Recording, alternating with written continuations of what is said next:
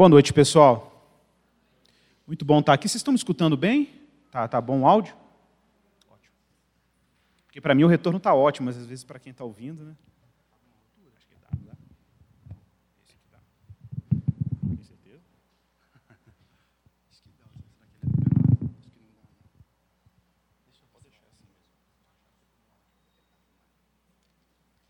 Pessoal, nós vamos conversar um pouco aí sobre educação.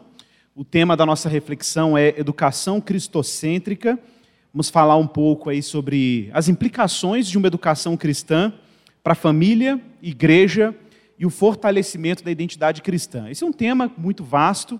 Ah, é claro que não tem como esgotar o tema da educação cristã no encontro de uma hora, sei lá, 45 minutos, né? É, então eu peço desculpas. Tem algumas pessoas aqui que já estão, que estudam no meu curso à distância aí de educação cristã, né? Fala, olha, mas tem muito conteúdo. É porque, na verdade, tem um volume mesmo de reflexão, de pensamento sobre educação, teoria educacional, metodologia. Hoje, mais uma provocação né, sobre esse tema. A ideia é a gente estimular um pouco ah, o que, que a gente tem pensado em termos de reflexão e educação cristã, principalmente no nosso contexto atual, no nosso contexto cultural, pós-moderno e assim por diante. Todas as vezes vocês verem que eu estou falando alguma coisa aqui, que eu estou viajando, está muito difícil para você apreender é, não hesite em me interromper. Eu tenho o maior prazer em responder suas dúvidas e é claro que nunca não existem dúvidas bobinhas, né? A gente sabe disso. Então, é, fique super à vontade a esse respeito, tá bom? Vamos caminhar então. É, bom, nessa introdução eu quero só falar sobre uma coisa que ah, me chamou muita atenção, uma experiência que eu tive por volta do ano de 2007. 2007 eu ganhei uma bolsa de estudos para fazer uma pós é, em Jerusalém, ah, no Museu do Holocausto e na Universidade Hebraica de Jerusalém. Eu fiquei ali durante 30 dias num estudo intensivo sobre o Holocausto, sobre os campos de extermínio, sobre Auschwitz, sobre a relação do educador com a, o tema da Segunda Guerra Mundial, o tema do Holocausto, daquilo que os judeus costumam chamar de Shoah. Shoah é o nome que os judeus dão para Holocausto. Eles não gostam do termo Holocausto. Shoah quer dizer aniquilação, destruição. É, o termo Holocausto tem uma conotação muito religiosa. Eles não gostam de utilizar o termo para se referir ao que aconteceu ah, nos campos de extermínio. Ah, uma coisa curiosa é que há quase um consenso entre historiadores, entre pesquisadores, filósofos, de que o grande marco, observem isso, a grande ruptura histórica entre o que a gente chama de modernidade e o que a gente chama de pós-modernidade, se a gente pudesse escolher um marco, o marco seria o campo de extermínio de Auschwitz. Aí você fala assim, ué, mas o que isso tem a ver? É, eu vou citar alguns, algumas citações aqui, depois eu vou explicar a razão dessa citação e por que isso tem a ver com a educação cristã. Vamos lá, então. Ah, recentemente, alguém, alguns de vocês acompanharam isso, o sociólogo Zygmunt Bauman morreu, acho que tem dois anos ou um ano que ele morreu. Ah, o Bauman ele era um grande entendedor do que a gente chama de pós-modernidade, dessa era que nós estamos vivendo agora.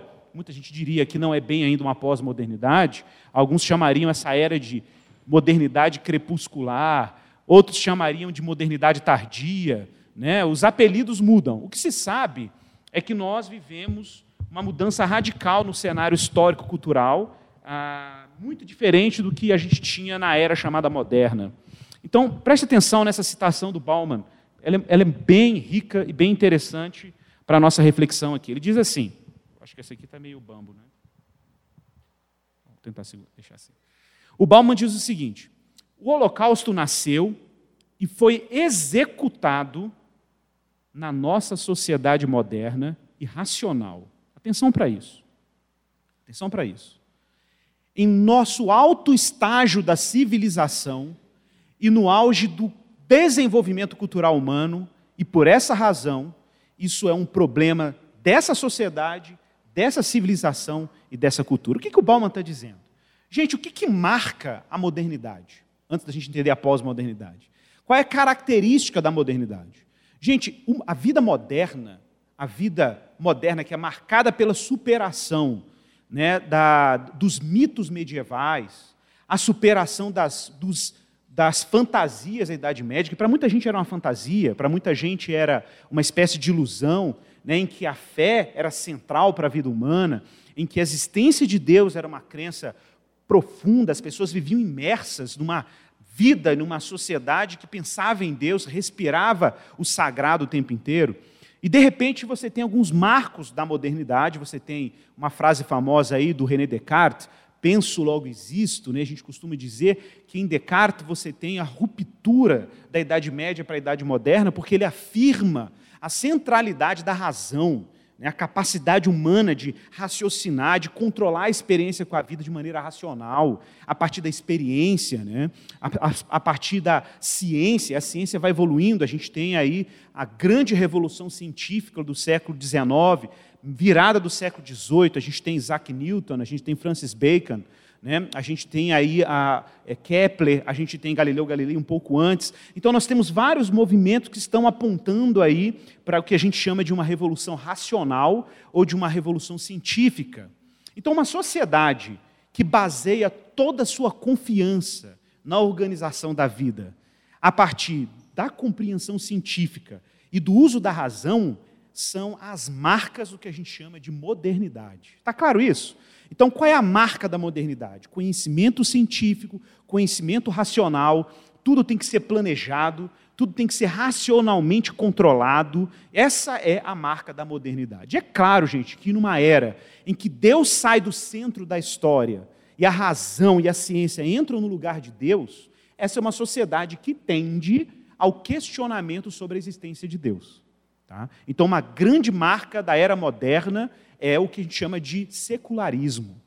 Secularismo. Secularismo, gente, é esse movimento cultural em que as pessoas vivem as suas vidas como se Deus estivesse ausente da vida.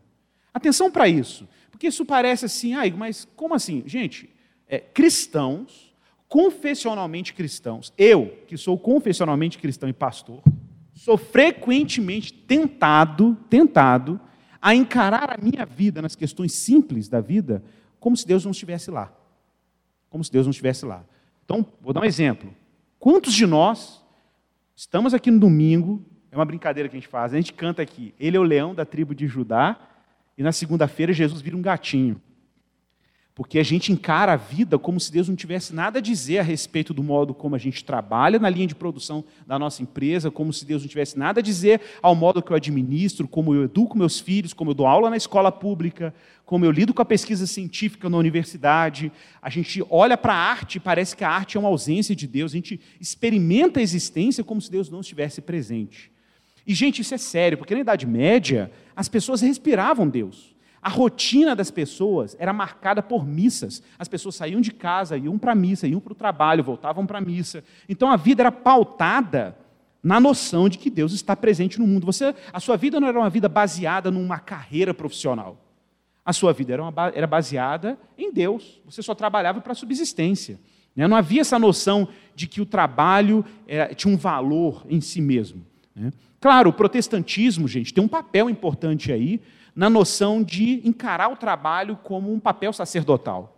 Né? O protestantismo introduz a noção, lá em Martinho Lutero, do chamado universal sacerdócio dos santos. É que os santos, o sacerdócio não está restrito ao clero da igreja, mas que Deus convoca todo cristão a exercer sacerdócio diante de Deus. E o lugar onde o sacerdócio cristão mais se expressa é no trabalho, no labor, né? é no engajamento na cultura, é o nosso engajamento, a nossa vocação no mundo. Né? Lutero gostava muito de dizer isso, que qualitativamente falando e biblicamente falando, não existe nenhuma diferença entre o sapateiro e o pastor. Né? Não existe nenhuma diferença. A diferença talvez é só na qualidade ou no modo como cada um expressa a sua glória a Deus e oficia a glorificação de Deus no mundo. Né? Mas é claro que para Lutero e a visão do trabalho protestante, Deus está muito presente. Deus está muito presente. Né? A, a, visão dos reformadores não era criar uma sociedade secular, onde Deus está ausente da vida comum. Ao contrário, Calvino, em Genebra, um dos seus grandes projetos de reforma era transformar Genebra, como ele dizia, num grande monastério. Olha que interessante isso. Como assim num grande monastério? O que, que existia no monastério? No monastério você tinha oração, você tinha leitura das escrituras, você tinha pessoas cantando salmos, tinha gente trabalhando e tinha gente fazendo ciência. Mas era restrito a uma classe sacerdotal, a um clero. O que ele queria era que essas práticas, que eram práticas de associação entre fé e trabalho, estivessem presentes na vida do cristão comum, na vida do cristão que ele chamava ordinário, o cristão do dia a dia, o cristão que não está ali dentro da, do, da torre de marfim da universidade, ou está isolado da sociedade no monastério, ou na igreja, no seminário, mas que está presente na vida comum, na vida ordinária, manifestando a glória de Deus nas atividades mais corriqueiras do seu dia a dia. Então, ah, isso é o que a gente chama de um período de transição para a modernidade. Só que existe um movimento que vai pegar as ideias do protestantismo e vai dar um sentido secular para as ideias do protestantismo. Que legal, esse negócio de trabalho é muito bom, produz riqueza, tira as pessoas do ócio, produz desenvolvimento, produz conhecimento. Já que isso é tão bom, que tal a gente tentar dispensar Deus disso e a gente se engajar somente num projeto de carreira, num projeto da ciência, do controle da ciência, o controle da realidade, a racionalidade, por aí vai. Olha, daí, gente, do passo de uma vida em que Deus se integra com o seu dia a dia, para um segundo passo, em que você vive o dia a dia sem Deus, era uma questão de tempo. Era só uma questão de tempo. E aí a gente tem o que a gente chama de modernidade. A modernidade ela é marcada por uma devoção Olha que interessante, estou usando uma linguagem religiosa, porque o negócio era religioso mesmo. A modernidade é marcada por uma devoção à razão e uma devoção à ciência. Olha, chama atenção de novo para isso. Não é que a razão é mal, é má. Não é que a ciência é má. Na verdade, razão e ciência são grandes espaços para manifestar a glória de Deus. O problema é a secularização da ciência e da razão é quando o exercício da razão e o exercício da ciência não estão mais aí para a glória de Deus. Elas estão aí para a realização humana, apenas para a realização e afirmação do poder humano. Aí nós temos um problema. Aí de fato nós temos um problema. Mas atenção para isso. Nós já estamos vivendo um outro momento. E esse momento é marcado por Auschwitz. E por que Auschwitz? Gente, para quem não sabe, Auschwitz foi o maior campo de extermínio nazista. Quem assistiu aí o Menino do Pijama Listrado, o pianista, né, deve se lembrar de algumas cenas de Auschwitz. Gente, Auschwitz, quem olhava para Auschwitz de fora, e o mundo demorou a entender que Auschwitz era um campo de extermínio, achava que aquilo era uma fábrica. Porque era uma chaminé saindo fumaça o dia inteiro, era gente cumprindo horário, batendo cartão. Dentro dos campos de extermínio você tinha médicos, você tinha biólogos, você tinha químicos, você tinha engenheiros, você tinha gente trabalhando com cálculo, não sei quem já ouviu falar do livro aí, a IBM Holocausto, é um livro interessantíssimo, que fala como a IBM, na época, forneceu uma máquina mecânica de cálculo para Hitler, para ele poder fazer os cálculos de extermínio, para poder fazer a logística de extermínio de gente. Né? Isso é um, um escândalo, inclusive, porque é uma empresa americana que forneceu uma máquina de cálculo para a logística de morte de Adolf Hitler, do nazismo. Mas veja que interessante. Baum vai dizer o seguinte: o problema do Holocausto, o escândalo do Holocausto, é que ele aconteceu no meio da história e de uma era e de uma civilização, atenção para isso, que arrogava conseguir devolver ou produzir felicidade humana a partir do empreendimento científico e racional. O que, que a razão e a ciência nos venderam? que a partir das descobertas científicas e do progresso científico, nós alcançaríamos algum tipo de realização humana, algum tipo de felicidade. Só que, de repente, o que você tem é uma máquina de matar gente, é uma máquina de matar gente, que é isso que Auschwitz é, uma máquina de matar gente multidisciplinar. Você tem todos os cientistas trabalhando para matar ser humano. Esse é o grande escândalo de Auschwitz. Talvez você diga assim, mas matança por matança sempre existiu na história da humanidade. O que torna Auschwitz tão diferente de outras matanças da história da raça humana? Olha, o que torna ela diferente é que é uma barbárie e é violência usando ciência. A ciência que nos prometeu a proteção, a prosperidade, o progresso, a melhoria da vida humana. Né? Afinal de contas, ela ocupou o lugar de Deus, então ela tem que dar conta desse lugar.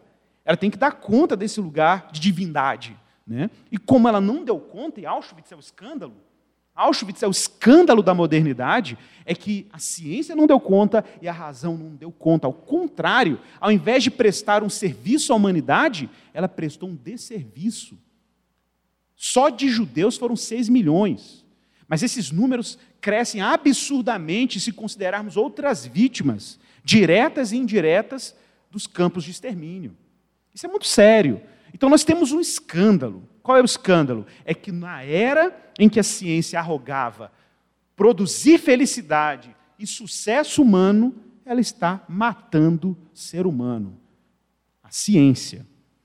Uma outra frase interessante, a frase do Theodor Adorno, da Escola de Frankfurt, ele dizia o seguinte, também falando sobre Auschwitz: a exigência que Auschwitz não se repita é a primeira de todas para a educação. Olha que interessante. O que ele está dizendo? Se nós não queremos cair de novo nesse problema, de usar capacidade. Gente, pensa que muitos dos homens que trabalhavam em Auschwitz foram alunos aplicadíssimos. Eles só estavam lá como médicos, cientistas, biólogos, engenheiros, sanitaristas, porque eles eram aplicados na academia. Eram bons alunos. Bons alunos. Isso é um desafio para a educação cristã. Eu falei sobre isso uma vez na conferência de educação cristã na ICEP, lá no Mackenzie. Eu falei isso lá para o pessoal. Eu falei assim: olha, o projeto de educação cristã não pode ser simplesmente formar alunos inteligentes. Isso não é suficiente. Nós precisamos formar alunos inteligentemente cristãos. E essa é toda a diferença. É aquela frase do escritor americano cristão T.S. Eliot, quando ele dizia: Onde está a sabedoria que nós perdemos com o conhecimento? Olha que frase forte. Onde está a sabedoria que nós perdemos com o conhecimento? Então, essa obsessão moderna, em que a gente tem que conhecer para ter poder, conhecer para ter fama, conhecer para ter reputação social, conhecer para ter sucesso financeiro na vida, é uma grande armadilha. É uma grande armadilha. Não basta a gente ter conhecimento técnico sobre as coisas da vida, ou sobre como a ciência funciona, como os fenômenos físicos funcionam, se nós somos tolos se nos falta sabedoria para lidar com todo esse conhecimento que nós adquirimos na academia, na universidade, na escola técnica, seja lá onde for. É aquela frase, não é de um filósofo necessariamente, né? É a frase do tio, do tio Ben, do Uncle Ben, né? que era o tio do Peter Parker do Homem-Aranha, tá, gente? Para quem não sabe. Ele dizia, né? Grandes poderes, vamos ver os nerds. Os nerds, sabe, exigem grandes responsabilidades. Né? Então, essa falta de senso de responsabilidade mostra a tolice da ciência moderna, em que você tem pessoas que são incrivelmente inteligentes nos algoritmos, nos cálculos, em programação, mas são verdadeiros tolos no modo de se relacionar com a vida, lidar com outro ser humano, lidar com o ambiente social, lidar com o meio ambiente, lidar com demandas que são concretas, que estão aí e que exigem sabedoria. Então não é apenas ter poder para poder exercer ciência e ter sucesso profissional. Então ele diz o seguinte: qualquer debate acerca das metas em educação carece de significado e importância frente a essa meta. Qual é a meta educacional? Que Auschwitz não se repita. Olha que interessante isso. Porque o que, que tem em Auschwitz? Auschwitz você tem uma devoção ao conhecimento científico, você tem uma devoção à razão, você tem uma, uma obsessão pelo mundo dos objetos, a ponto de você simplesmente ignorar que você lidava com o ser humano. Gente, a Declaração Universal dos Direitos Humanos, ela só foi produzida depois, depois de Auschwitz. Depois de Auschwitz. A gente não tinha essa noção desenvolvida no Ocidente de que existem seres, que os seres humanos eles possuem dignidade igual.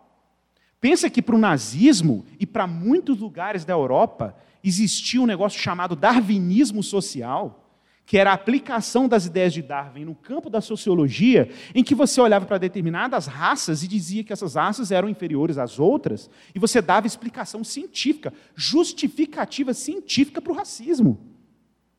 Imagine isso. Imagine isso. Uma sociedade que você considera que algumas estão no topo da escala evolutiva e outras raças estão abaixo da escala evolutiva. E, obviamente, negros, ciganos, mestiços, judeus eram considerados, vamos dizer, a base, é, a escala menor de evolução humana, enquanto os arianos estavam no topo da evolução. Claro que isso era um mito, Mas, gente, quem está vacinando esse mito? Cientistas, pesquisadores. Por isso que se a gente pensa em educação numa perspectiva cristã, por um lado, o nosso trabalho é evitar que algo como Auschwitz aconteça. Está claro isso? Vocês estão conseguindo entender isso? É essa devoção à ciência, esquecendo que o nosso propósito como educadores, principalmente educadores cristãos, vai em outra direção. Eu amo essa frase do Heschel. O Heschel, para quem não sabe, Abraham Joshua Heschel foi um rabino muito importante na história americana. Ele participava junto com Martin Luther King nas lutas pelos direitos civis americanos. Você tem várias fotos no, no, na internet, aí você acha, é, Martin Luther King fazendo as marchas e, e, e Heschel junto com ele. Né? E Heschel é, é, tem muitas obras dele em português, as pessoas gostam muito das obras dele. Ah, e Heschel vai dizer o seguinte: muita gente, eu ouvi isso lá no curso que eu fiz em Israel, eu tive a, a, a honra de ainda conseguir ouvir vários testemunhos de sobreviventes do Holocausto, vivos ali, contando testemunho ao vivo para a gente. Né? Ah, e, e eu me lembro que, dentre os testemunhos que eu vi, muitos judeus que eram adolescentes nos campos de extermínio, que sobreviveram, chegavam na sala, começavam um testemunho e eles diziam no final da palestra: Para mim, Deus morreu no Holocausto. Forte, né? Forte. Né? Forte isso, assim, de repente, assim, se Deus existe, ele não podia ter permitido uma coisa como aquela. Engraçado porque, em contraposição, eu ouvi vários judeus que passaram por situações parecidas que disseram exatamente o contrário. Eu só estou vivo porque Deus me deixou ficar vivo. Engraçado como é que duas pessoas passando pelas situações iguais reagem e respondem teologicamente diferente diante de uma desgraça, desculpa a expressão, como o holocausto. Mas olha o que Heschel vai dizer. A questão que deve ser levantada sobre Auschwitz não é onde estava Deus, mas onde estava o homem. Essa que é a questão. Onde que estava o ser humano durante o Auschwitz. Não é questão não é onde estava Deus, é onde estava o ser humano. O que, que o ser humano, criado à imagem de Deus, estava fazendo naquele momento da história? Por que, que nós exercemos a nossa liberdade de maneira tão maligna, como exercemos usando a ciência para fazer o que fizemos nos campos de extermínio? Então, observe, o desafio educacional que nós temos para não ter Auschwitz, ou coisas parecidas como Auschwitz, é nos preocuparmos com a formação humana que a grande pergunta depois de Auschwitz é: onde está o homem? Cadê o ser humano? Onde ele foi parar? Por isso que nós temos a Declaração Universal dos Direitos Humanos, porque essa é a grande questão após a Segunda Grande Guerra. E, gente, isso é uma janela enorme para o cristianismo. Por que uma janela enorme para o cristianismo?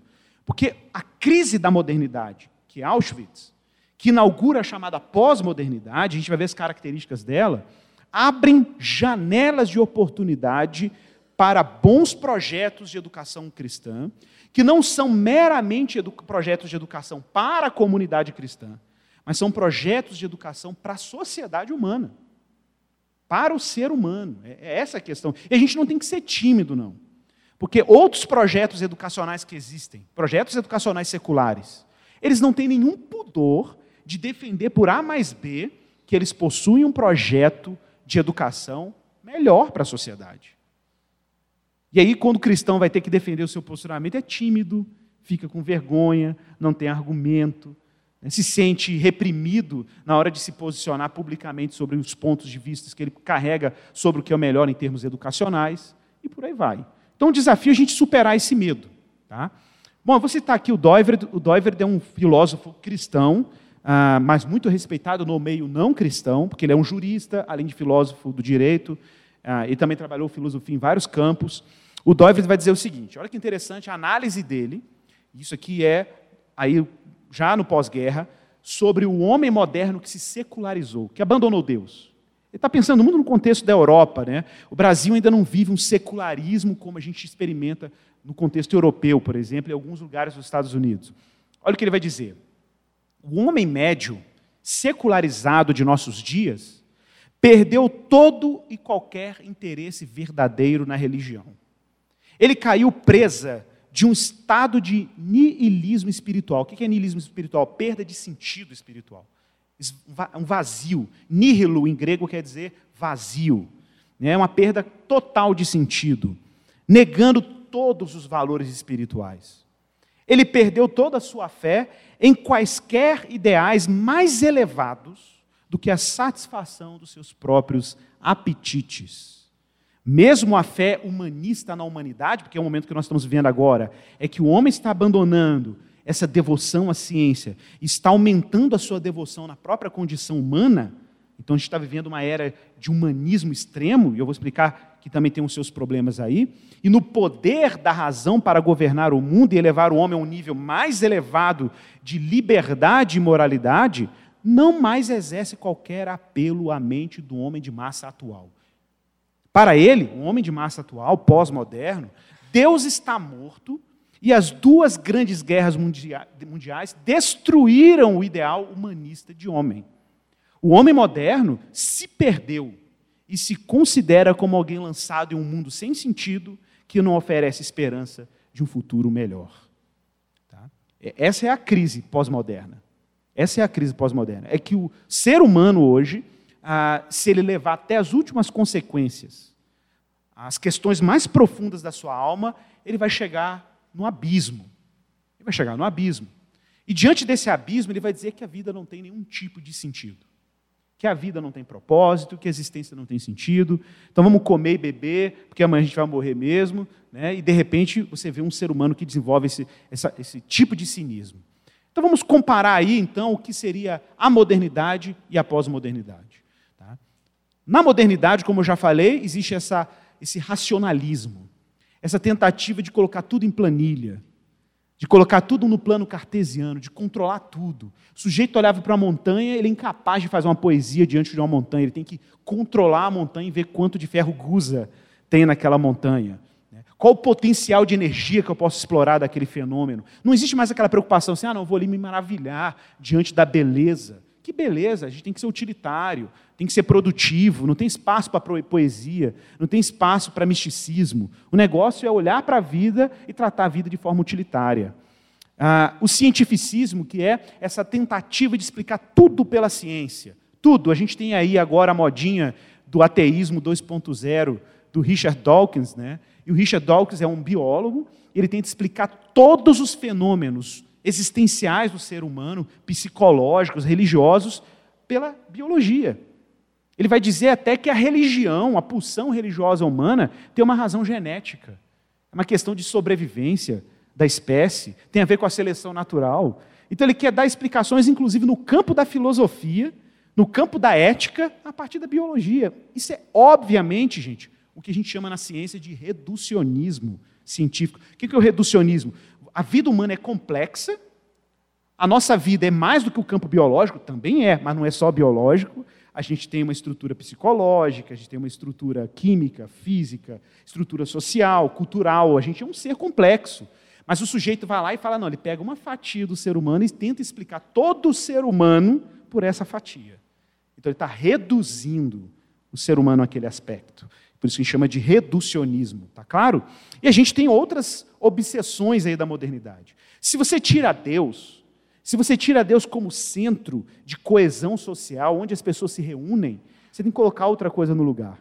E aí você tem as grandes ideologias nacionalistas, do período aí das guerras, das duas grandes guerras. Né? Você tem o patriotismo alemão, o pangermanismo, você tem aí o nacionalismo francês, você tem aí o nacionalismo americano. Né? O Brasil passou por uma fase nacionalista muito forte, em que você quase tinha uma devoção, um culto à bandeira, né? um culto aos símbolos nacionais.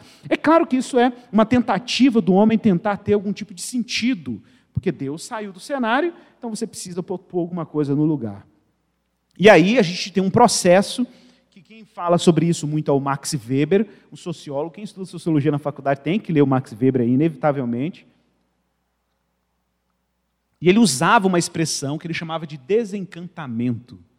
Né? É que, de alguma forma, na medida que o homem vai controlando racionalmente a vida, é como se um encantamento, aquele senso de mistério, de providência, de Deus presente no mundo, né, de que existe uma vida para além da vida física, esse senso de mistério, que é um senso cristão.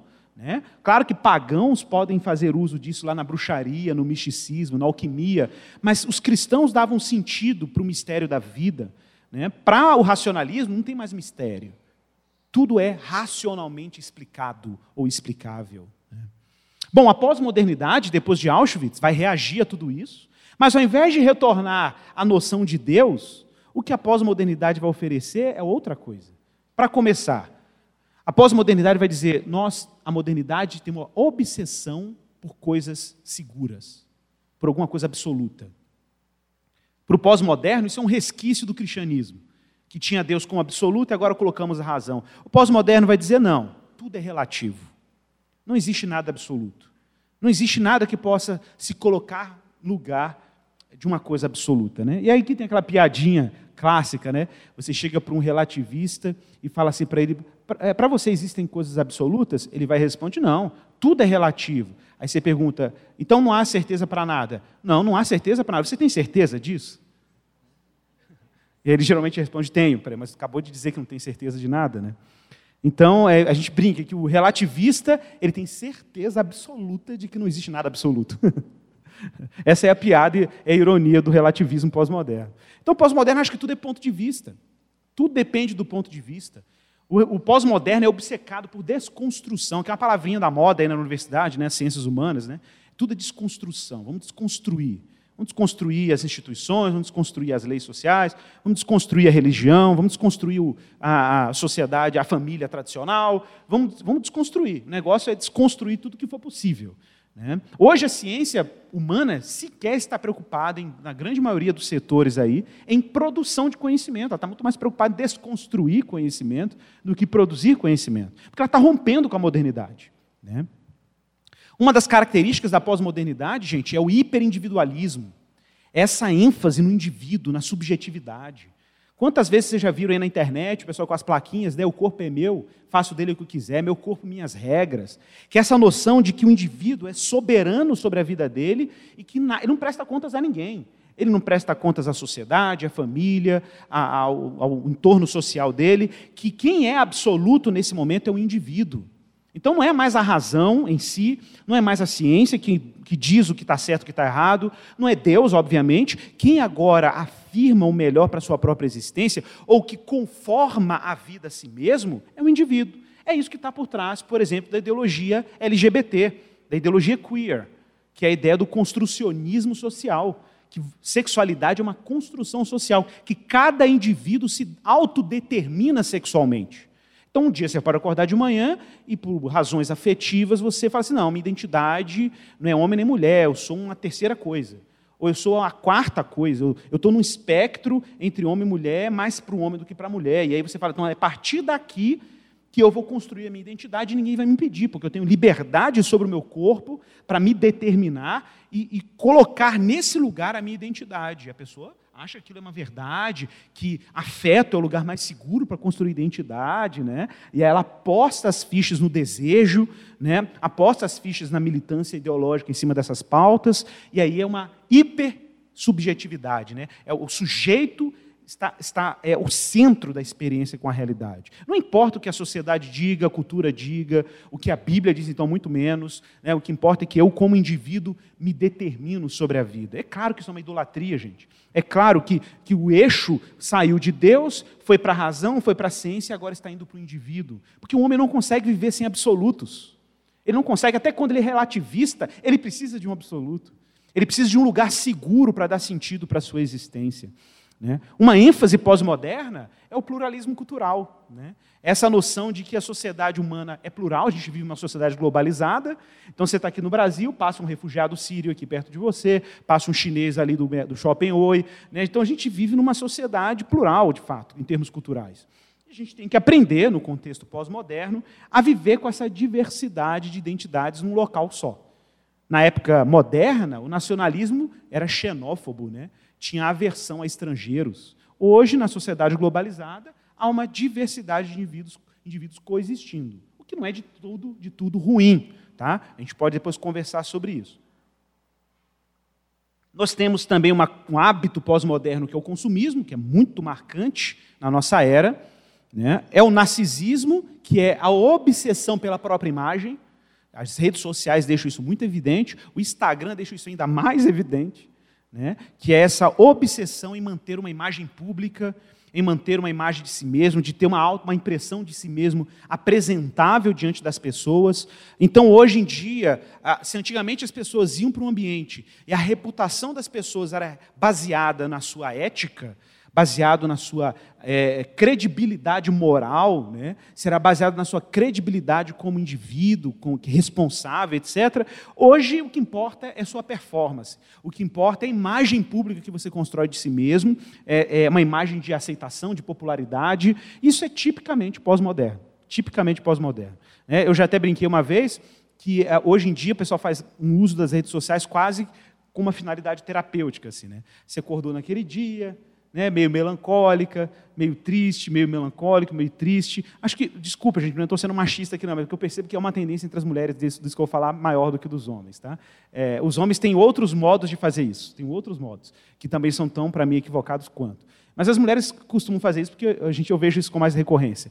Então, aí as mulheres vão lá, naquele dia, você está triste, melancólica, cabisbaixa, desanimada, você precisa de um uma injeção de ânimo, de autoestima naquele dia. Aí você pega aquela foto que você tirou em 1900 e blé, blé, blé. Lembra aquele casamento que você foi, com aquele vestido bonito, você pesava não sei quantos quilos a menos. E aí você coloca aquela foto no Instagram e fica ali esperando. Esperando, fica esperando. Os likes e os comentários. Linda, maravilhosa, diva, né, deusa, e aí os vocabulários vão variando, né? E aquilo ali te dá uma, um ânimozinho, para você sair daquela melancolia, né? Eu brinco que é a laiqueína, né? Já vou falar da laiqueína? Tem cocaína, cafeína e a laiqueína, né? E aí você toma uma laiqueína, uma boa dose de laiqueína para a sua vida ter um mínimo de sentido naquele dia. Gente, ser tipicamente pós-moderno, ser típico de uma sociedade narcisista, que ama a própria imagem, né, que precisa de aprovação alheia, né, espera a aprovação ali para ter o mínimo, tornar a vida minimamente suportável. Tem um problema aí, tá, gente? O nosso cristianismo tem que dar respostas para isso. E, claro, a onda neopagã da pós-modernidade. A pós-modernidade, ironicamente, se por um lado o camarada é um cientista, olha que loucura, o cara acorda de manhã, ele vai para o laboratório estudar genoma, mapear genoma humano, estudar neurociências, fazendo cálculos de alta complexidade e aí, quando ele entra no carro, ele sai com o carro dele e tem um adesivo atrás assim: Eu acredito em duendes. Entendeu? Eu acredito em duendes. O cara tem pirâmide na casa dele para energizar a casa dele. Entendeu? Ele faz meditação tântrica para poder. Né? Ele faz terapia xamânica, um ritual, faz astrologia. O que, que é isso? O cara é racional, há algumas horas atrás, um cientista cético, ateu, agnóstico, e agora ele está acreditando em duendes. Mas isso acontece, gente. Isso é típico da pós-modernidade. Né? Porque apesar dele fazer ciência com muita competência, aquilo ainda não fornece sentido para ele. Então ele recorre a espiritualidades alternativas, né? um budismo de boutique, como diz o Pondé, né? é o budismo de boutique. Porque o budismo de raiz é mais complicado a pessoa viver no dia a dia. Né? Mas enfim. Bom, vamos falar um pouquinho de cosmovisão cristã e como isso tem a ver com o que a gente pensa em educação cristã. Gente, cosmovisão é um termo muito comum, a gente tem utilizado muito ele em palestras, em escolas, em centros de treinamento, apologética cristã.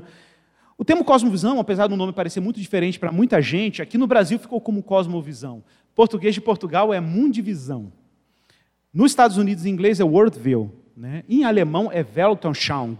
E aí vai variando o uso das expressões. Né? A ideia, gente, e quem criou esse termo foi o Kant, né? a ideia de cosmovisão é que nós, seres humanos, nos relacionamos com a vida, todos nós, indistintamente, a partir de um sistema de crenças, a partir de uma imaginação, de uma narrativa que dá sentido para o modo como a gente se relaciona com a vida. Então você trabalha, você produz cultura, você ouve música, você vai para a igreja. Ah, o modo como você lida com a vida, no sentido mais concreto, a razão por que você faz as coisas que você faz, é determinada em grande medida por, pelo que a gente chama de cosmovisão. Agora, nem toda cosmovisão é cristã, obviamente. Né? A, a, a propósito, você pode ter uma cosmovisão misturada, híbrida, em que você tem alguns elementos cristãos, mas você tem elementos seculares. Por exemplo, uma história que eu conto de uma colega de faculdade, que ela fez faculdade comigo aqui na UENG, pedagogia, e era engraçadíssimo, porque quando a gente falava, tinha uma, uma jovem espírita na nossa turma, e quando a gente discutia questões de natureza religiosa, ela, ela encarnava um personagem gospel. o jeito de falar de crente, já viu o jeito de falar de crente? Aleluia, que benção, não sei o quê. Ela adotava toda a linguagem, um linguajar, crentez, na hora de falar com a espírita. Mas quando a pauta era política, ela tirava a Bíblia e botava o capzinho do Che Guevara e encarnava a linguagem do revolucionário. Viva a revolução! E não sei o quê. Aí eu não entendia mais nada. Eu não entendia mais nada. Eu tive que chamar ela para um canto e conversar com ela, minha irmã. Como é que é isso? Como é que você vive essa bipolaridade? Como se Cristo, o Cristo que você está pregando para espírita, não tivesse respostas para a sua visão política, para o modo como você compreende a sociedade, a organização da sociedade, direitos humanos etc. Né? Então você vê que era uma esquizofrenia. Então é possível uma pessoa ser cristã e ela ser quase, ter uma cosmovisão esquizofrênica. Por um lado, ela é uma cristã, por outro lado, ela pode ser uma revolucionária secular. Ela acredita nos pressupostos de que o secularismo tem respostas para uma série de questões sociais e tudo, e o cristianismo dela não afeta a visão de sociedade dela. Isso pode acontecer, a pessoa pode ter um, um problema aí mesmo né, no cristianismo dela.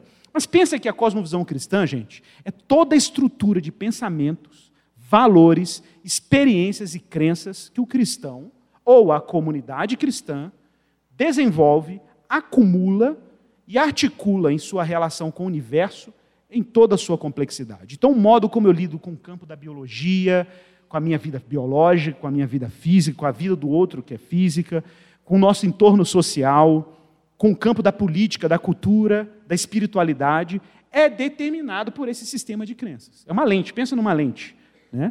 Uma lente. Dependendo da cor da lente que você usa, você vai ler o mundo de uma forma distinta. Tá? Mas é mais do que uma leitura, né? Diz respeito ao modo como eu interajo com essas coisas. É, como é que eu, como cristão, lido com dinheiro? Observe. Eu, como cristão, estou lidando com dinheiro, tem um ateu aqui lidando com o mesmo dinheiro. Mas existe um modo de abordar o dinheiro numa perspectiva cristã e numa perspectiva secular. Existem modos diferentes de lidar com o mesmo fenômeno. Então, eu estou no laboratório como cristão, usando o mesmo microscópio que o meu colega do lado que é satanista, sei lá, agnóstico, acredita em duendes. ok?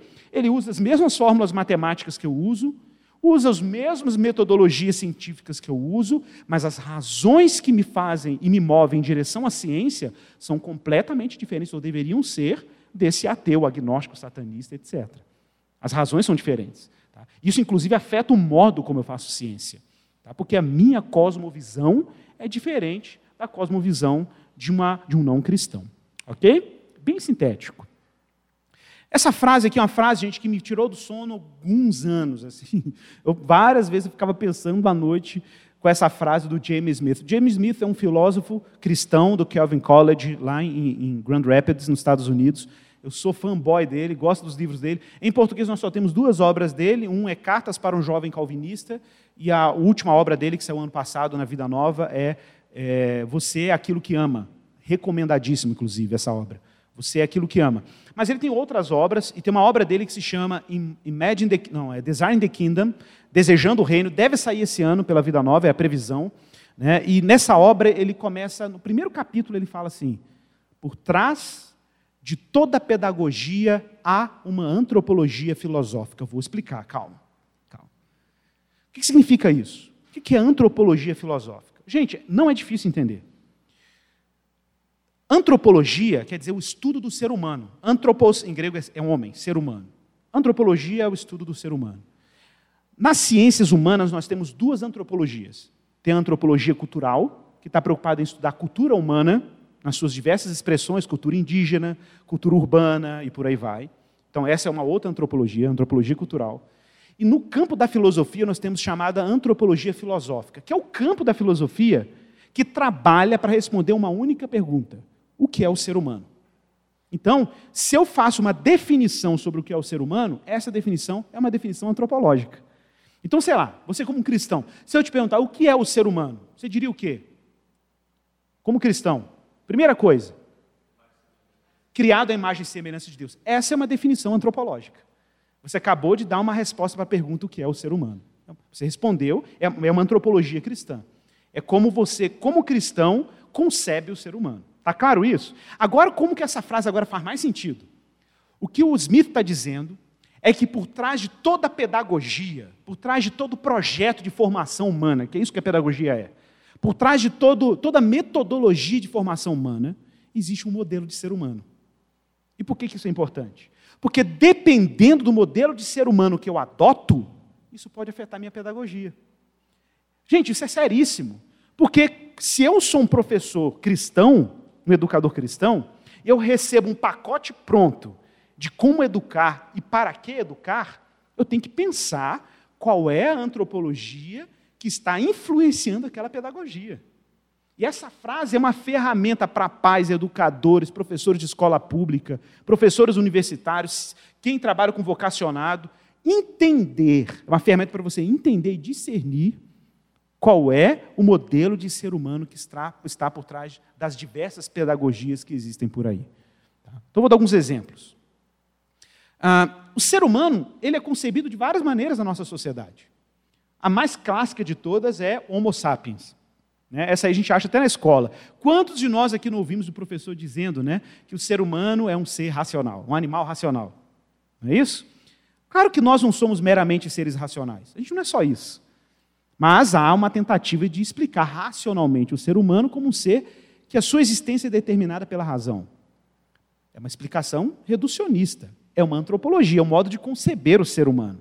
O problema é que se eu adotar essa antropologia do Homo sapiens, toda a minha pedagogia vai ser afetada para formar esse tipo de indivíduo. Eu, minha pedagogia vai ser para formar um ser racional. E a dimensão afetiva dele? Onde que fica? E a dimensão econômica dele? Sociológica, espiritual? Cadê? Onde que ela fica nessa antropologia? Ela está completamente ausente.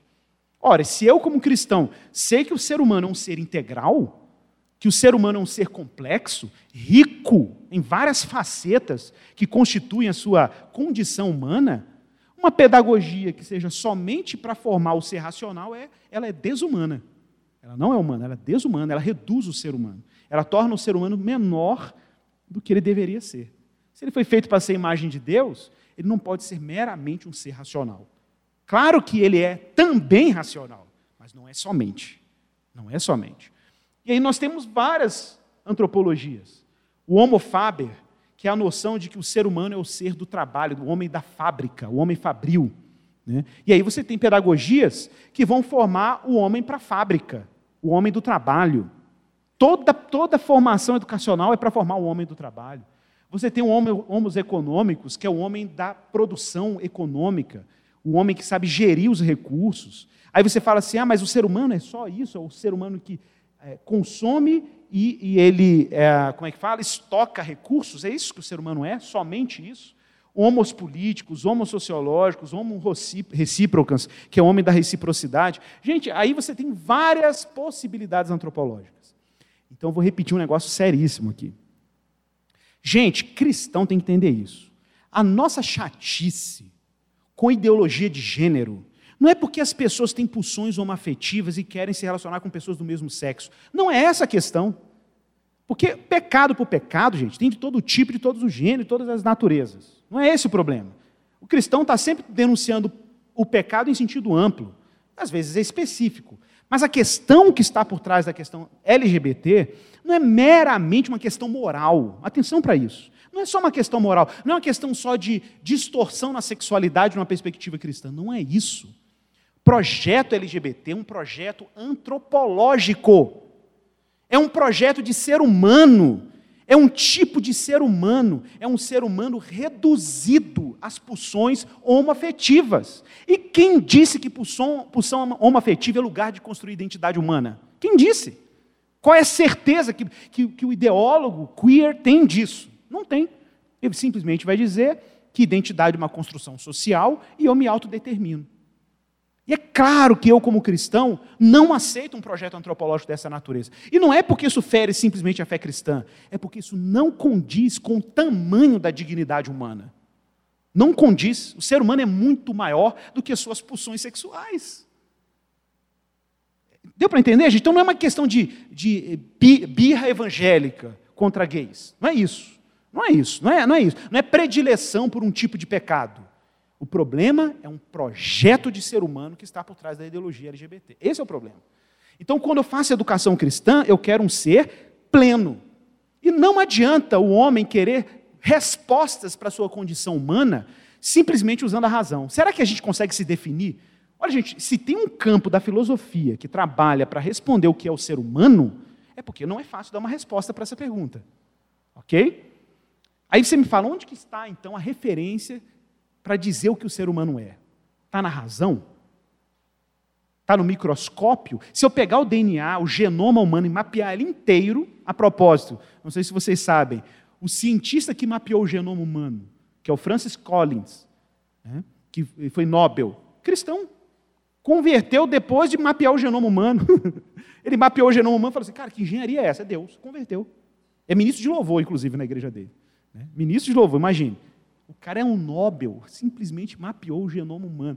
E ele mapeou, e no genoma não tinha a resposta do que é o ser humano. Não tinha.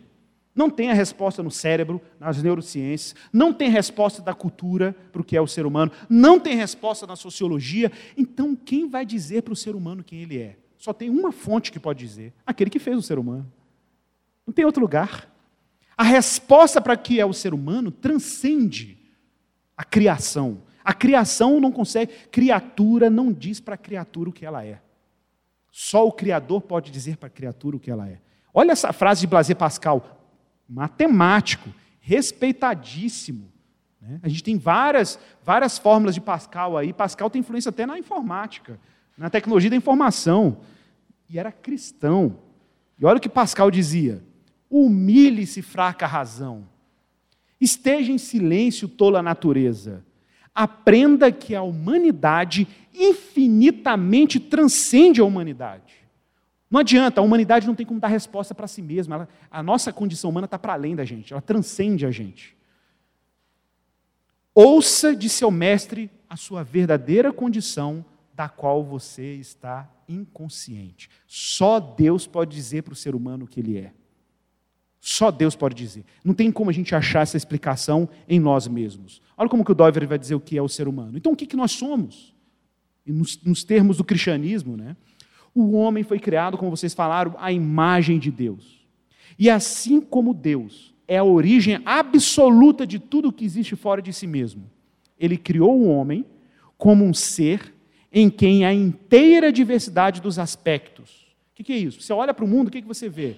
Você vê o campo, você vê o aspecto biológico do mundo de Deus, você vê o aspecto econômico, concorda?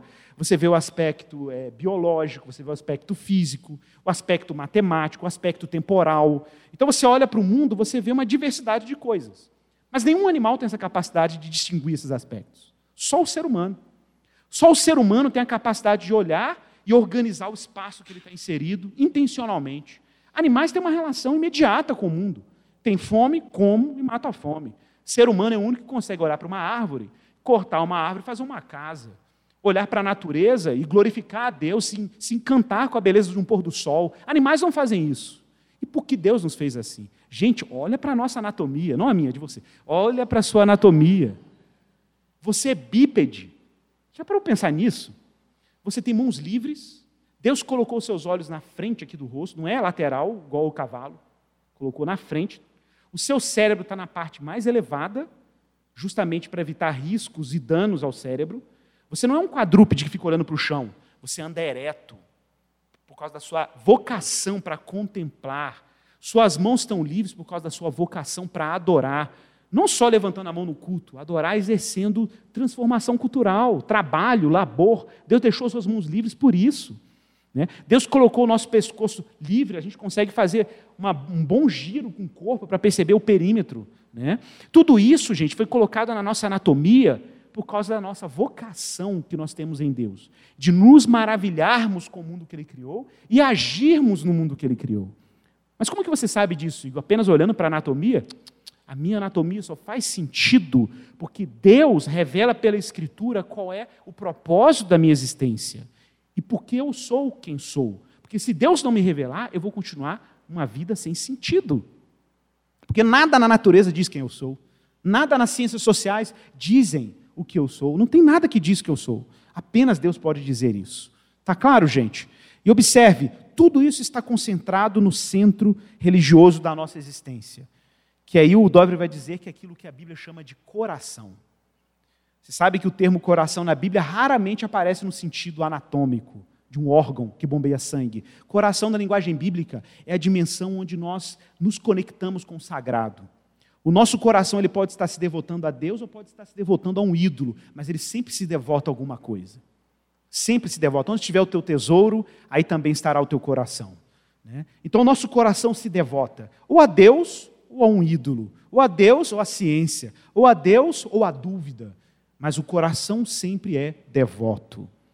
E aí, para quem se lembra né, de Paulo, depois eu vou ler uma citação aqui que eu acho que vocês vão gostar, mas é, Paulo vai dizer o seguinte: que nós somos salvos pela graça, beleza? Mediante a fé. Isso não vem de nós. Ou seja, o que é salvação aqui? Fazendo uma aplicação para nós. Né? A salvação é, tem um sentido amplo, mas salvação, meu irmão, é, é Deus devolver o sentido. Salvação é Deus devolver o propósito da vida humana, você saber quem você é. Salvação é Deus te libertar da dúvida, de não saber qual o sentido da sua vida, qual o propósito da sua existência. É Deus te salvar da alienação dele, te salvar da alienação que o pecado provocou em você, que te impede de enxergar o propósito da sua vida em Deus. Né? E qual é a sua relação com o Criador, que você foi criado à imagem dele. Então nós somos salvos, não é por um empreendimento científico, nós somos salvos pela graça, mediante a fé, não de obras para que ninguém se glorie, mas olha o texto, pois somos feitura dele palavra em grego aí é a palavra poema, né? pois somos criação dele, criados em Cristo Jesus para boas obras. Olha como essa ordem é a ordem do Éden. Né? Deus me fez poema dele para um propósito. Eu não fui salvo por obras. Deus não me colocou um jardim, me deu um saco de semente e falou: planta e faz um jardim. Vamos ver se vai ficar legal para você morar aí. Não, Deus me colocou no jardim pronto. Porque isso é graça. Depois que ele me colocou no jardim pronto, pela graça, sem nenhum mérito meu, não fui eu que fiz o jardim, aí ele me deu uma ordem: vai e trabalha. Vai e trabalha. Então as obras elas vêm depois da graça, nunca antes da graça. Nunca antes da graça. Para quê? Para obras que o Senhor de antemão preparou para que andássemos nelas. Bom, agora você vai poder dizer que você leu o Huckmacher, né? Então cantar a música do Palavra Antiga aí. Às vezes você canta a música do Palavra Antiga, eu leio o Huckmacher, fica cantando mentira, eu nunca leio o Huckmacher na vida. Né? Fica mentindo aí na música. Agora você pode falar, pode cantar sem peso na consciência. Né? Então você lê um, um excerto do Hans Huckmacher. Né? É, o Hans Huckmacher diz o seguinte: Cristo não veio apenas para nos tornar cristãos ou salvar a nossa alma. Olha que frase forte. Ele veio também para nos redimir de forma que pudéssemos ser humanos.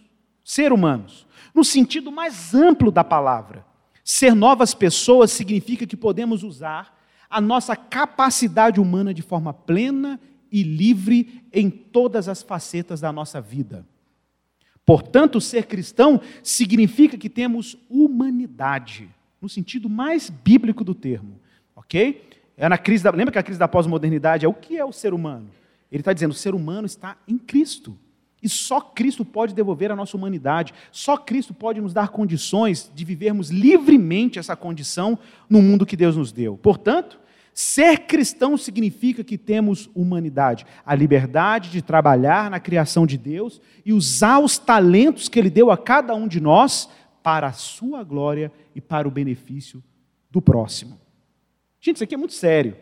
Muita gente vem no meu gabinete e pergunta, Pastor Igor, qual é a vontade de Deus para a minha vida? Meu irmão, a vontade de Deus para a nossa vida é óbvia. Você não tem que fazer essa pergunta. A vontade de Deus para a nossa vida só tem duas coisas que Deus tem como tarefa para nós. Duas coisas: glorificar a Deus e amar o próximo. Não tem mistério, não. É? Mas qual é o nosso problema? É porque a gente acha que segurança existencial está no que a gente faz. Então você vai lá e faz um plano de carreira e fala assim: eu sou médico, sou engenheiro, sou dentista. Aí faz a prova do Enem, fica naquele estresse. Oh, gente, Deus te deu uma tarefa simples: glorificá-lo e amar o próximo. O resto é ferramenta. Ferramenta. Um tem chave de fenda, o outro tem alicate, o outro tem serrote.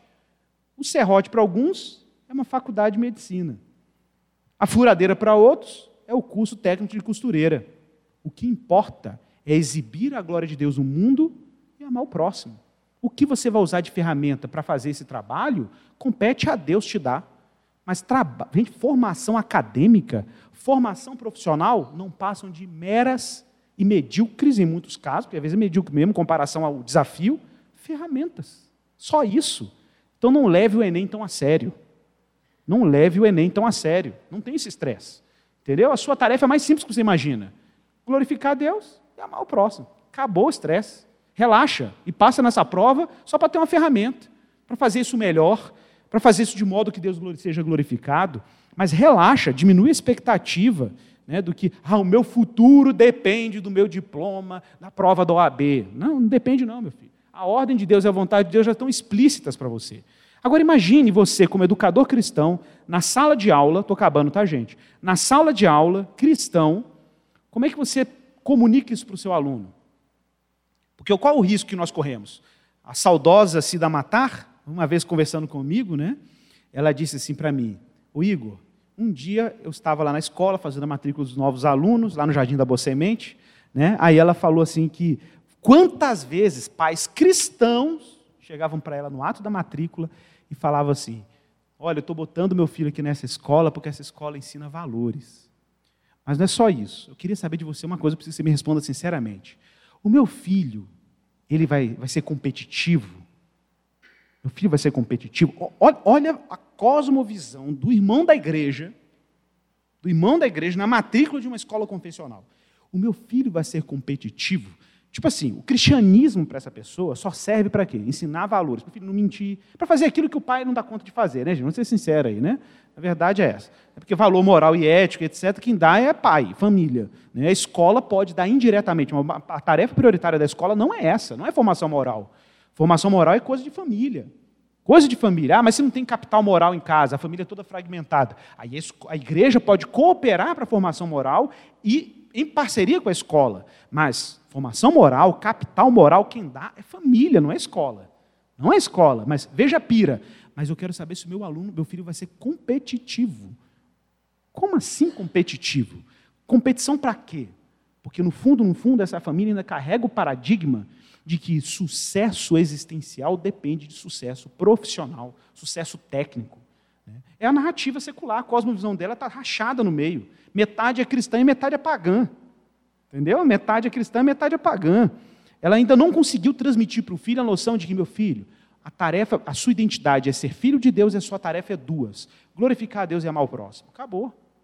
Acabou, não tem mais estresse. Agora, você vai fazer isso com excelência. Se você tem condições de ter boas ferramentas para fazer isso, faça com as boas ferramentas que Deus te der, com as competências que, você, que Deus te deu, os dons que Ele te deu, e floresça nisso. Mas não encontre identidade nisso, porque a sua identidade já está resolvida em Jesus. Agora, eu, como educador cristão, eu preciso ter um pacto com as famílias para cultivar esse tipo de mentalidade dos meus alunos. E, gente, não se assuste, isso não quer dizer, não é sinônimo de mediocridade, não. Ao contrário. É colocar o trabalho no seu lugar, colocar Cristo no seu lugar e a nossa vocação no lugar que tem que ficar, que é a serviço do próximo e a glorificação de Deus. Gente, então só quero amarrar isso aqui. Como educador cristão, na sala de aula, no ambiente educacional, na educação de filhos, eu não posso esquecer que, quanto ser humano, Deus me deu uma tarefa primária, uma relação primária. Qual é a relação? A minha relação com Deus, vertical. Essa é uma relação primária. Todas as vezes que eu me devoto a alguma coisa que é menor do que Deus, eu me torno menos humano. Pense nisso. Idolatria é isso. Idolatria é se devotar a alguma coisa que é menor do que eu. Ou, no mínimo, igual a mim.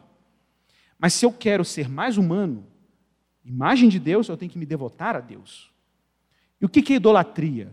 Você dar atribuição eterna ao que é temporal. É você dar confiança a uma coisa que é temporal como se ela fosse eterna. Então você olha para um carro, para um projeto de carreira, para a profissão, para o prazer, para os seus afetos, como se aquilo fosse absoluto, e você dá uma atribuição divina, eterna, para o que não é eterno. É temporal. É temporal. Eterno é só Deus. Então, se eu não vendo a noção de que Deus é supremo, é estável, é lugar confiável, é onde eu construo identidade, todas as outras relações da minha existência ficam avacalhadas. Eu vou ter uma relação distorcida com casamento, com vida em sociedade, como educo filhos, como eu penso no futuro, como eu penso ética no trabalho. Por que a gente tem corrupção no Brasil, gente? Corrupção moral. Corrupção em todos os níveis, tá, gente? Não é só nos colarinhos branco aí, não. Corrupção nossa. Nossa corrupção brasileira, o jeitinho brasileiro nosso aqui, que a gente não consegue superar isso. por mais que a gente tenha avivamento, por mais que a gente tenha louvorzão, por mais que o fogo pegue, por mais que a gente profetize, por mais que a gente queima bandeira, faz ato profético, não muda. Não muda. E não vai mudar por isso mesmo, não. Para mudar, gente, é conversão. A gente precisa de um avivamento autêntico, voltar para o Evangelho. Não é, é avivamento para sentir arrepio, é avivamento para amar Jesus, pôr Cristo no centro da nossa identidade, da gente beber generosamente goles de graça da obra de Cristo.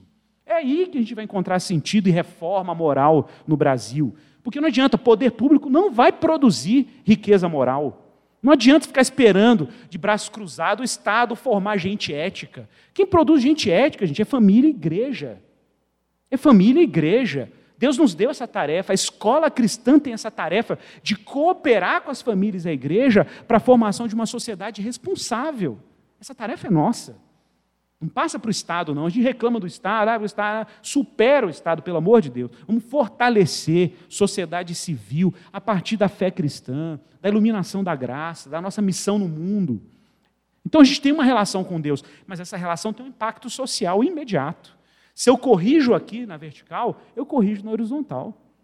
Porque minha relação com o outro não, vai, não pode ser, depois que eu confio em Cristo de verdade, uma relação de exploração, uma relação de instrumentalização do outro, de exclusão do outro. Não pode ser. E Deus me deu um mandato, uma tarefa de cultivar o jardim, de cultivar a realidade para a glória dele, que é a tarefa que Deus nos confiou pela sua graça. Amém, pessoal? Eu só quero fechar aqui com esse gráficozinho aqui, ó. É um gráficozinho que vai nos ajudar a entender um pouco as questões aí. Pessoal, existem várias formas distorcidas, existe uma forma correta de lidar com o nosso entorno cultural enquanto cristãos. Eu vou explicar sobre isso. Nós vivemos uma época em que você tem vários jeitos de lidar com a cultura enquanto cristão. Algumas, ou a maioria delas, a minha percepção, são distorcidas. E podem produzir efeitos nocivos, inclusive, para a igreja e para a sociedade. Por exemplo, a forma mais tradicional do cristão lidar com a cultura é criar uma barreira entre a igreja e a cultura. Geralmente, nesse modelo aqui, ó, nós criamos uma espécie de cultura de gueto. Cultura de gueto. O que significa cultura de gueto? Você produz os seus bens culturais, consome somente os bens culturais, você só bebe água gospel, só veste roupa gospel, só toma antibiótico gospel, sei lá, estou exagerando, mas. Entendeu? Você vira cultura de gueto. E aí tudo da sua vida orbita ao redor daquele gueto. Tudo que é produzido fora do universo cristão é olhado com desconfiança não só desconfiança, porque desconfiança é até saudável, mas é olhado com desdenho e desprezo, inclusive. Produções culturais feitas por não cristãos, não importa de qual campo, música, arte, literatura, não importa. É sempre há uma rejeição a tudo que vem do campo da cultura. É claro, gente, que essa é uma reação que ela tem uma razão de ser, mas ela não se justifica. Qual é a razão de ser? É o medo de se mundanizar. É o medo de ser absorvido pela cultura que é um medo autêntico. Mas não é a melhor forma de responder à, à cultura, não é se isolando dela. Né? Vamos superar o medo se isolando. Não, não é, não é ter medo, é ter ferramentas para saber navegar no mundo cultural sem se contaminar com o mundo cultural. Então, qual é a outra resposta? A outra tentação. A outra tentação, depois que você se isola, a outra resposta, às vezes, é o que a gente chama de dominianismo, que é muito o que a gente vê na bancada evangélica hoje. Feliz a nação cujo Deus é o Senhor. Vamos influenciar todo. Vamos, viu o negócio de sete montes? Vamos dominar tudo. Vamos dominar a universidade, dominar a política, vamos dominar a cultura. Gente, não é domínio, não existe. Domínio é triunfalismo. A gente já teve experiência disso na história. Olha para o constantinianismo, olha para a Igreja Católica Romana, que dominou a Europa inteira com o Sacro Império Romano. Não deu certo. Transformar o mundo no quintal da igreja não dá certo. Não é esse o sentido bíblico de salgar o mundo. Não existe no texto bíblico, gente, a noção de que é a igreja que vai fazer o reino acontecer. Não é isso. O reino de Deus vai vir do céu. Quem vai trazer o reino é Jesus. Nós, como cristãos no mundo, temos uma tarefa. Qual é a nossa tarefa? Sinalizar, anunciar, antecipar por sinais de graça o reino que está prestes a vir. Mas a gente não consegue produzir esse reino de baixo para cima, não. Ele tem que descer do céu. E a gente trabalha na esperança do que está vindo mas sem pretensões de estabelecer uma, uma, sociedade cristã no sentido lato do termo, né? de dominar a cultura em termos cristãos. Isso já foi um experimento que deu errado, né? mas é uma tentativa de controle sobre a cultura. né? controle total sobre a cultura. Isso, isso não funciona. Em contrapartida, existem cristãos que descobriram a riqueza da cultura. Descobriram que a cultura é maravilhosa, que eu posso ouvir música que não é de crente, já viu? Tá, tá, tá modinha. Posso ouvir música que não é cristã, posso ir num teatro, eu posso curtir a vida para caramba agora, aleluia. Irmão, aí a gente tem um outro efeito. Porque se a gente não está equipado com o cristianismo e cosmovisão suficiente, a gente não tem critério para avaliar os bens culturais produzidos pela nossa sociedade. Tudo que a nossa sociedade produz é espúrio, é pecaminoso? Não. Mas é santo? Também não porque a gente precisa ter critério para avaliar a qualidade dos conteúdos produzidos por não cristãos, conteúdos culturais. Então não é simplesmente uma absorção acrítica, é ter ferramentas para filtrar o que tem que ser filtrado. E finalmente, o que a gente poderia chamar aqui a última relação, observe que a seta vai e volta, é o que o Tim Keller chama de uma relação missional com a cultura. O que é uma relação missional? Eu, como cristão, eu estou presente em todos os lugares da sociedade que for, são possíveis estar para um cristão, obviamente tem os seus limites, mas a gente está em todo lugar. Né? Você está no teatro, está na universidade, está no laboratório, né? você está no concerto musical como músico instrumentista, você está nos movimentos políticos, você está presente no poder público, está como funcionário público, não importa, você está em vários setores da sociedade. E o que você está fazendo lá? Você está sendo igreja lá. Você está manifestando Cristo lá.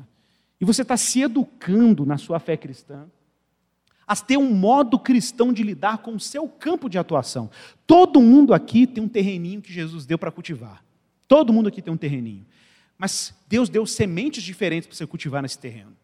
Alguns têm figueira para plantar, outros têm tomate para plantar, e assim por diante. O modo como você cultiva o que Deus te confiou para cultivar é diferente de uma pessoa para outra. E exige conhecimentos diferentes conhecimentos diferentes. Então, qual é o campo de atuação que Deus te confiou? Pense na sua escola cristã. Você olha para o seu aluno e percebe que o seu aluno ele tem mais facilidade para ciências exatas do que para ciências humanas. Que ele gosta mais de arte do que, por exemplo, sei lá, português. Né? Como é que você lida com isso? Como é que você lida com a multiplicidade de dons e capacidades que Deus semeou entre as pessoas que Deus colocou como co-educador ou educador dessas crianças? Como é que você lida com essa diversidade? Né? A gente precisa equipar essa geração com uma capacidade cristã de olhar para a vida e não ser bobo. Ao mesmo tempo, de não se entregar ao secularismo. É, tem que equipar, tem que equipar, é cosmovisão.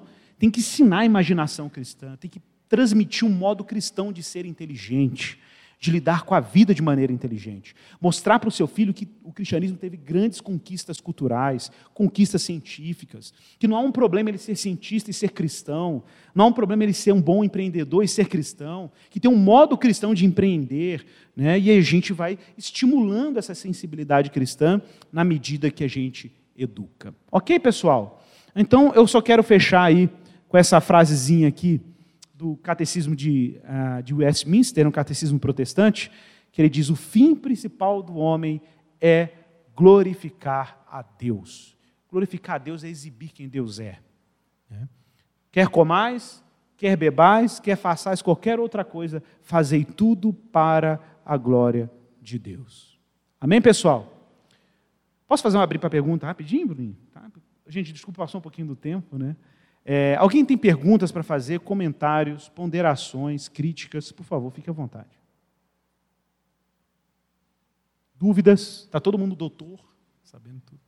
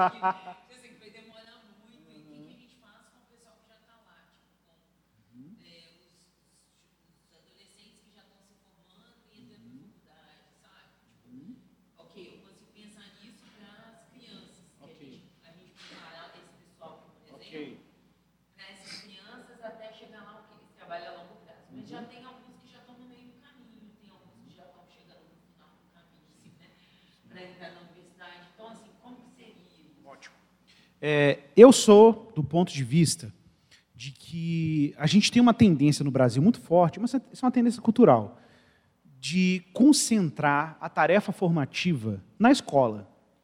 A gente precisa lembrar que a escola ela só existe enquanto instituição, ela só for, foi formada enquanto instituição no, no, na introdução da era moderna, basicamente. Ah, você fala, ah, na idade, lá na, na época dos gregos tinha escola. Ok, mas não era uma escola no sentido que a gente tem hoje. Educação universal, que ninguém pense em não colocar um filho na escola. A educação é obrigatória né, na nossa sociedade. Mas de onde isso veio? Isso veio de um fato muito simples, assim, histórico. É, a nossa sociedade se tornou complexa.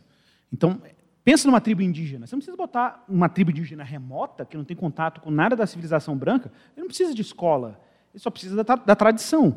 Porque a tradição fornece as competências necessárias para ele viver naquele entorno cultural indígena, tradicional. Né? Na medida que o povo indígena tem contato com a sociedade branca, que é a sociedade de quem chama sociedade de alta complexidade, né? você tem ciência, você tem economia, você tem campos diferentes, a competências são exigidas competências mais complexas.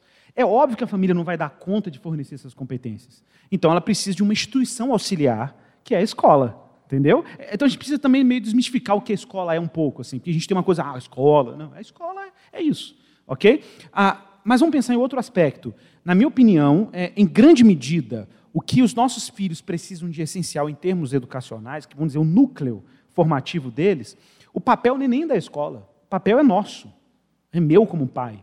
Né? Meu como pai. Gente, é sério. Se você pôr o seu filho, eu tenho experiência disso, se você pôr o seu filho numa escola pública, que às vezes é até um pouco precária a educação, mas se você for um pai que é um educador intencional, intencional, que media significado, que estimula o seu filho com boa literatura, boa música, que você faz o seu filho ter contato com uma cultura que, para além da cultura pop, vamos dizer assim, né?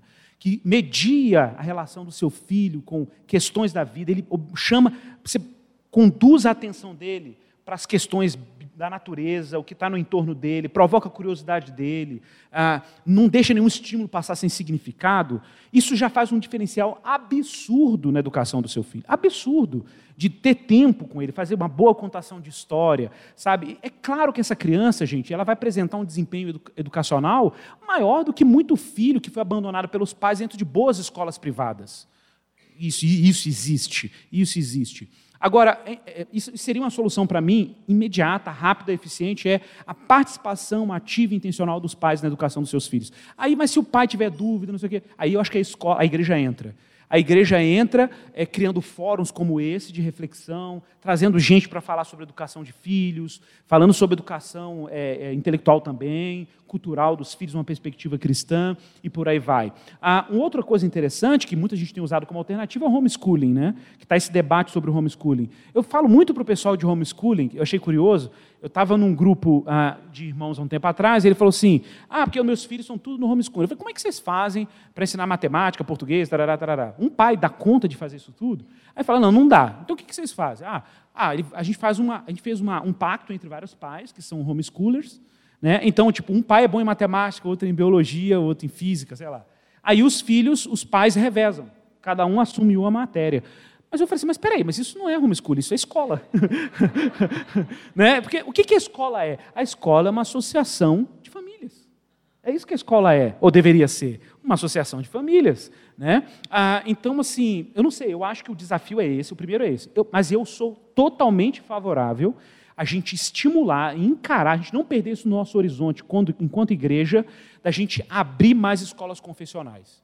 Eu acho que a gente não pode olhar para isso com timidez. A gente tem que ter um pouco de ambição, de pensar mesmo, assim, intencionalmente. Que, sabe assim, começar com um pequeno grupo. Por exemplo, uma coisa que eu pensei esses dias que pode ser extremamente simples de fazer, dependendo do contexto de igreja, infraestrutura. Por que, que a gente não faz isso? Por exemplo, os nossos filhos, num determinado horário do dia, eles estão na escola, não importa se ela é católica, enfim. É claro que tem que ser escolas que tem escolas que são é, muito agressivas em relação à nossa cosmovisão. Mas tá bom, você botou numa escola católica, uma escola não católica, mas que ensina lá matemática, português, geografia, etc. No contraturno, a, a igreja abriu espaço da igreja para oferecer uma educação adicional. Não precisa ser pelo MEC, está entendendo? É complementar a educação escolar que ele recebe. Sei lá, duas vezes na semana, ter um encontro intencional. Não é uma escola dominical, entendeu? É o lugar onde essa criança vai estudar ciência como cristão, ele vai ter reflexões sobre é, existência como cristão, sabe? Estudar, estudar as questões da vida que ele estuda na escola sobre um viés cristão. Isso seria uma forma de formação complementar, que eu também não acho que é uma coisa difícil de fazer. Se a gente né, se engajar, isso é possível de fazer. E pode ser o início de um projeto de uma escola confessional. Né? Começa assim, daqui a pouco tem uma escola confessional. Eu sou altamente favorável à abertura de escolas confessionais. Sabe? Eu acho que a gente não pode ser tímido, que a gente tem que aceitar isso como um desafio, é, criar redes de cooperação entre igrejas e a gente começar a abrir mais escolas confessionais. É uma pena, né? Que a gente teve aqui em Belo Horizonte histórias de escolas confessionais fechando. Eu acho que a gente tem que retomar isso e, e propor isso para as pessoas, assim, de abraçar a causa da escola confessional. Né? Ah, ótima pergunta. Então, eu li um texto do James Smith um tempo atrás sobre isso, e ele falando assim, né, que muitos pais nos Estados Unidos falam assim: ah, vou botar meu filho numa escola pública americana para ele ter contato com o mundo e de verdade, e ele ter anticorpos para lidar com o mundo de verdade. Gente, é, qualquer pessoa que foi educador aqui em escola confessional sabe que o mundo está na escola confessional igualzinho está na escola pública. Picaretagem às vezes até maior, tá? Eu, pode ficar tranquilo que mundo é o que não falta em escola cristã. Né? Então, tipo assim, pecado, queda, está tudo lá igualzinho. Ô, gente, mas, mas tem uma diferença. Qual a diferença? A gente não pode ser ingênuo. A escola pública, a escola particular privada, não evangélica, não confessional, ela pode até parecer não confessional, mas todas são carregadas de uma cosmovisão elas têm um projeto antropológico. Elas querem formar um tipo de sujeito. A gente não pode ser ingênuo de achar que essas escolas são neutras, elas não são neutras. Né? Elas não têm um projeto neutro educacional. Ora, se elas não têm um projeto neutro, né, eu, não, eu não acho que meu filho vai estar melhor nesse ambiente do que numa escola confessional. Está entendendo? Eu não estou isolando ele da cultura. Na verdade, eu estou propondo a ele uma visão de mundo mesmo. Como lá tem uma outra visão de mundo. Né? E, agora, é claro, o projeto da escola confessional tem que ter diálogo. Né? Ela tem que, olha, gente, existe aqui a visão darwinista também, existe aqui a visão, está entendendo? Ela tem que mostrar as outras visões de mundo e fazer uma crítica cristã. Não é simplesmente oferecer apenas o conteúdo cristão. Tá? É, nesse sentido, eu acho que tem que ter uma cautela do projeto pedagógico da escola confessional. Ok? Mais alguma pergunta? Dúvidas? Por favor, depois.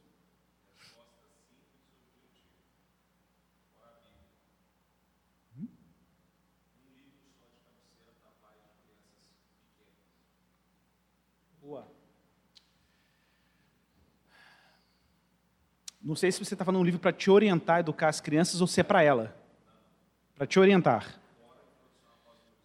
Ah, ótimo. Cara, eu daria um cristianismo puro e simples. Cristianismo puro e simples.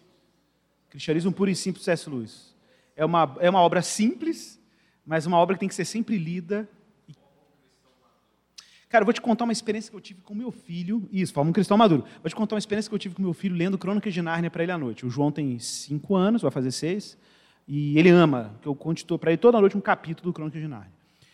Eu estava lendo lá a história do, do uh, O Cavalo Seu Menino, né? E aí, quando eu cheguei, a, a, história foi desenrolando, vai desenrolando. Aí tem um momento lá que o Sasha, né? Que é um dos personagens da história importantes desse, desse trecho do livro, é, que o Sasha, ele vários momentos, Aslan está com ele, ele não percebe que é Aslan.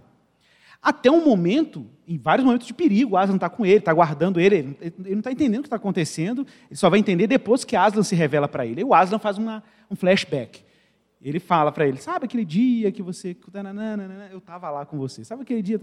Gente, quando eu cheguei nessa parte, eu, eu, esse dia eu fiquei impressionado com Luiz. É, o meu filho chorou meu, meu filho chorou, ele ficou emocionado com esse trecho da obra. E eu contando a história para ele, eu assustei com ele se emocionando, imagine. E aí eu tive uma sacada na hora que eu falei assim, cara, o Cécio Luiz era um doutor em criança.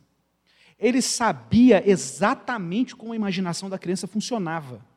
Porque ele foi construindo um enredo imaginativo e foi capturando a atenção da criança em determinados trechos, que levou a criança para o clímax da história, que é o momento que Aslan se revela para ela. E aí, quantas vezes meu filho pergunta, para mim, papai, por que a gente não vê Jesus? Filho, lembra da história do Sacha? Aí eu e pego a história. Ele estava lá, ele estava invisível, mas estava lá. Né? Lembra que depois o Aslan revelou? Então, não sei, tem um, tem um poder, um dom que Deus deu para o Luiz, de é, conseguir falar para o coração do ser humano para além da razão. Ele atinge a imaginação, o coração, outras instâncias. Então eu diria assim que uma obra que nos ajuda seria essa. Tem uma obra, outra obra do Luiz, né, gente, que é Abolição do Homem, que é uma obra que o Luiz escreveu para a educação. Né? Eu também recomendaria. Tá? A Abolição do Homem. Ele escreveu para a turma de língua inglesa na Universidade de Oxford, né? para os jovens. Então, acho que vale a pena dar uma lida também na Abolição do Homem, junto com o Cristianismo Puro e Simples. Claro?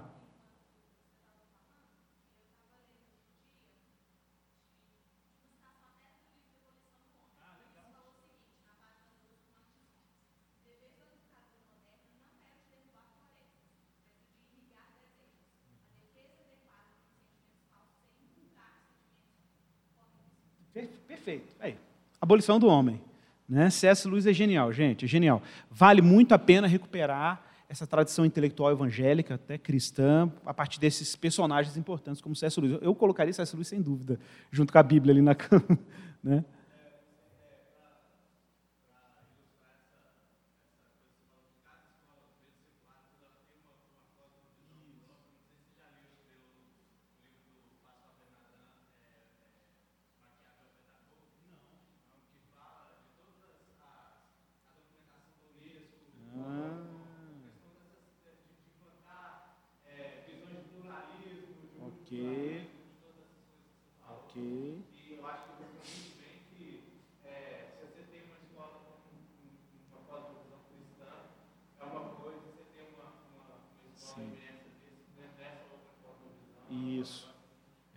Diferente.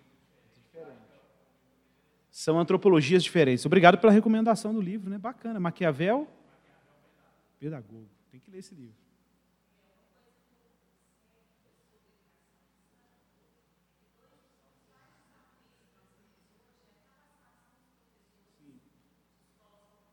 Confessionais. Uhum, uhum, uhum. Isso. Isso, exatamente. Sim.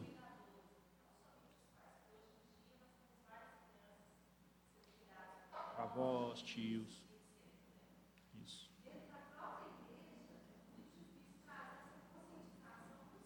Com certeza. Boa. Isso mesmo. Uhum. Com certeza. Importantíssimo. Uhum. É. É. Exato. Exato. Exato. Aham. Uhum. Uhum. Isso. Isso. Isso. É.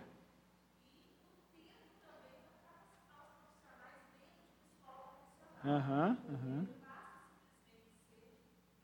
É, íntimos cristão. Essa é a diferença. É. Exato. É, é, é, é. São inquietações iguais às minhas. São as minhas inquietações. Mas assim, eu confesso para você que eu me preocupo muito na, na escola é, confessional.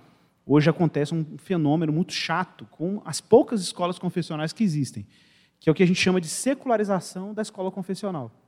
Que é a escola que de confessional só tem um nome, quando no máximo um devocional. Né? Mas não existe um tratamento cristão dos conteúdos. Né? É, esse me lembra que foi a primeira conferência da ICEP que eu palestrei, eu falei sobre o currículo. Né? E eu falei sobre esse problema da, da questão curricular. Que o currículo, ele, ele, a gente tem agora as bases, a BNCC, né, que está chegando aí, a Base Nacional é, Comum Curricular, que vai vir aí do governo. Toda escola vai ter que adotar o BNCC, que é um currículo básico. E aí a gente fica assim, né? Como é que, como cristão, é até uma matéria do nosso curso lá, à distância de, de educação cristã, é o de currículo lá.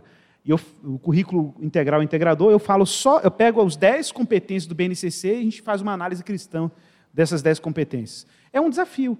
E a gente, como cristão, tem que olhar para esse currículo que chega de cima para baixo do Estado e conseguir costurar ele de forma cristã, dar um sentido, um molde cristão, ou uma direção cristã para esses conteúdos que são considerados básicos para a educação. Né? Eu acho que o desafio é gigantesco mesmo. Mas, assim, a partir da igreja, eu penso que famílias, a gente tem que criar uma cultura também. Acho que a igreja tem que ter isso, vem muito de nós pastores, né?